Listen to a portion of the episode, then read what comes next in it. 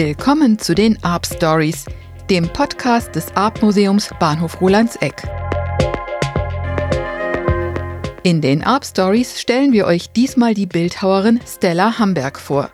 Sie gilt als Ausnahmeerscheinung in der aktuellen Kunstszene, vor allem wegen ihrer teils überlebensgroßen Bronzeskulpturen. Im Art Museum hat Stella Hamberg nun ihre bislang größte Soloausstellung. Das ist so, dass es wirklich kaum jemand weiß, was für Materialschlachten auch hinter diesen Arbeiten stecken. Der Weg dahin bis zur Realisation ist schwierig. Einen lebendigen Moment zu finden, der das Unvereinbare vereinbart. Das ist schon eine Besonderheit. Stella Hamberg und die Kuratorin Jutta Matern geben in den Arp Stories einen Einblick in die geheimnisvolle Welt ihrer Skulpturen. Zunächst aber erzählt Stella Hamberg, warum sie ausgerechnet Bildhauerin werden wollte. Und das schon als Kind. Stella Hambergs Künstlerinnenlaufbahn beginnt in Rom. Und zwar in den Kapitolinischen Museen. In der Kindheit habe ich in den Kapitolinischen Museen, das hört sich schrecklich klischeehaft an, hat mich diese Figur des sterbenden Gallias in Rom wahnsinnig fasziniert. Und das war wirklich so eine Art äh, Erwachen oder ein Verstehen oder Begreifen, was dreidimensionale Kunst bedeutet. Also ich bin immer wieder darum rumgekreist, um diese Figur. Und das hat mich nie mehr losgelassen. Die Skulptur erzählt von einer Schlacht rund 270 Jahre vor Christus. Damals besiegten die Truppen des Königs Attalos von Pergamon marodierende keltische Stämme. Die detailgetreue Marmorskulptur in den Kapitolinischen Museen zeigt einen der gefallenen keltischen Krieger wenige Momente vor seinem Tod. In seinem Gesicht spiegeln sich Schmerz und Leere. Emotionen, die vor mehr als 2000 Jahren in weißen Marmor gehauen und verewigt wurden. Für Stella Hamberg liegt darin die Faszination der Bildhauerei dieses Transportmittel über Epochen, also dass man in der Lage ist, nach 2000 Jahren äh, zu empfinden oder über so lange Epochen hin zu kommunizieren über einen leblosen Gegenstand im Prinzip. Das war so dieser Punkt, der mich äh, dahin getrieben hat. Zu Beginn ihrer Laufbahn arbeitet Stella Hamberg mit Stein. Die 1975 geborene Künstlerin macht nach dem Abitur zunächst eine Ausbildung zur Steinbildhauerin. Anschließend studiert sie Bildhauerei bei Martin Honert an der Hochschule für Bildende Künste in Dresden. Heute lebt sie in Berlin und Brandenburg und gießt ihre großformatigen Skulpturen hauptsächlich in Bronze. Das ist in der aktuellen Bildhauerei eher unüblich. Stella Hamberg geht damit einen besonderen Weg, erklärt Kuratorin Jutta Matern.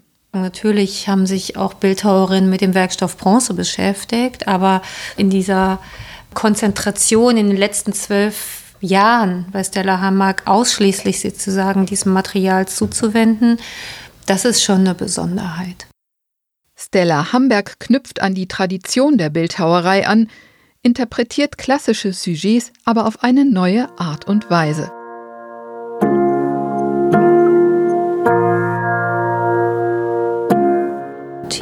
Das Fragment oder der Torso oder ikonografische Themen wie Pferd und Reiter, ja, dass sie sozusagen fast eine Verpflichtung spürt, als Bildhauerin sozusagen diese Themen auch in die Gegenwart zu übersetzen. Das ist eine sehr offensive Auseinandersetzung, finde ich, mit dem bildhauerischen Kanon. Kein Künstler ist frei von vorherigen Strömungen und Epochen. Die Kunstgeschichte, die Kulturgeschichte, wir kommen nicht umhin. Wir haben alles im Hintergrund und viele Aspekte interessieren mich natürlich und spielen einfach automatisch auch mit in bestimmte Bilder hinein.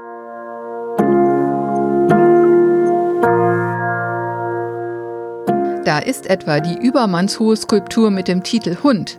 Stella Hambergs Version des Höllenhundes Cerberus aus der griechischen Mythologie. Ein dreiköpfiges Tier mit fünf Beinen und zwei Schwänzen. Der Körper aus schwarz patinierter Bronze zeigt unterschiedliche Oberflächen, von zottelig bis glatt poliert, an einigen Stellen muskulös, an anderen skelettiert. Also man kann, wenn man drumherum geht, verschiedene Haltungen nach dem Vorangehen, ein Zurückblicken, ein statisches Stehen, verschiedene Wesen, verschiedene Seinszustände von Skelettierung ähm, bis vitalem Körper das ist alles ineinander gesteckt und in einem Punkt wie ein Vexierbild im Prinzip verbunden. Und das macht es eben für mich spannend, diese Vielheit, diese Unterschiedlichkeit des Seins und der Lebendigkeit in einem Punkt zu verbinden.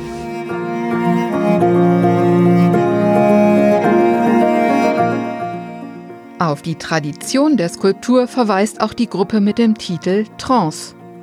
Drei androgyne Torsi. Zwei davon sind aus schwarz patinierter Bronze, ein dritter aus glatt poliertem weißem Alabastergips erinnert an antike Marmorskulpturen. Alle Materialien sind schon benutzt und sind schon bis zum Exzess bearbeitet, aber mir geht es eben genau darum, dass es nie etwas abgeschlossen ist. Also ich glaube, jedes Sujet und jedes Material und jede Haltung hat es verdient, neu gesehen zu werden und äh, muss vielleicht neu gesehen werden. Also vielleicht hat man als Künstler sogar die Pflicht, weil gerade durch die Details und die Feinheiten und die neue Haltung, in der man mit den alten Materialien und Traditionen umgeht, ja die Lebendigkeit als gesamtes Zeit umfassend erst wieder zum Leben erweckt wird oder begreifbar gemacht wird.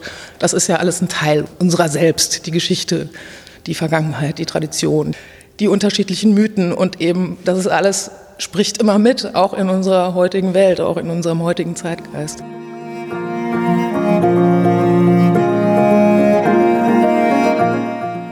Hambergs Skulpturen changieren oftmals zwischen Figürlichkeit und Abstraktion. Da sind etwa Formen, die vage an Vögel erinnern oder eine Art aufgerissenes Haifischmaul. Diese Verbindung von Abstraktion und Figürlichkeit, also so einen lebendigen Moment zu finden, der das Unvereinbare vereinbart sozusagen. Darum geht es ja in vielen dieser Arbeiten. Und hier hat man natürlich die ganz klare figürlichen Aspekt dieses Haifischmauls, also ein aufgerissenes martialisches Maul und aber auch diesen abstrakten Moment des Durchblicks, dass das nicht im Körper endet, sondern in der Geistigkeit. Man kann durch diese Skulptur hindurchblicken. Die Herstellung von Bronzeskulpturen ist aufwendig. Nach dem Modellieren aus Ton oder Gips werden sie in Spezialwerkstätten gegossen. Hier entscheidet sich, wie das Kunstwerk am Ende genau aussieht.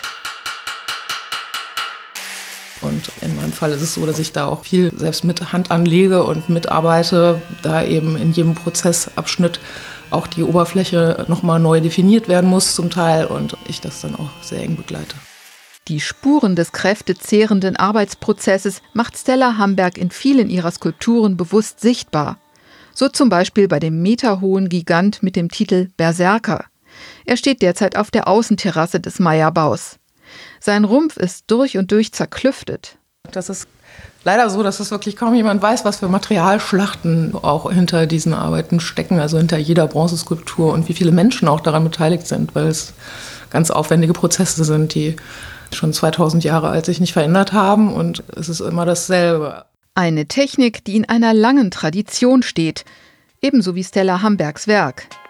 Das wird noch deutlicher werden, wenn die Arbeiten der Künstlerin demnächst mit zwei ihrer Vorgänger in Dialog treten. Am 27. Juni nämlich eröffnet im Arp-Museum die Ausstellung Rodin Arp. Auguste Rodin, der Wegbereiter der modernen Skulptur, wird dann zu Gast beim Hauspatron Hans Arp sein. Mehr dazu in der nächsten Folge der Arp Stories. Die Ausstellung Stella Hamburg Corpus ist noch bis zum 27. Februar 2022 zu sehen. Informationen zum Museumsbesuch findet ihr auch auf unserer Website www.arpmuseum.org. Mein Name ist Claudia Rometsch.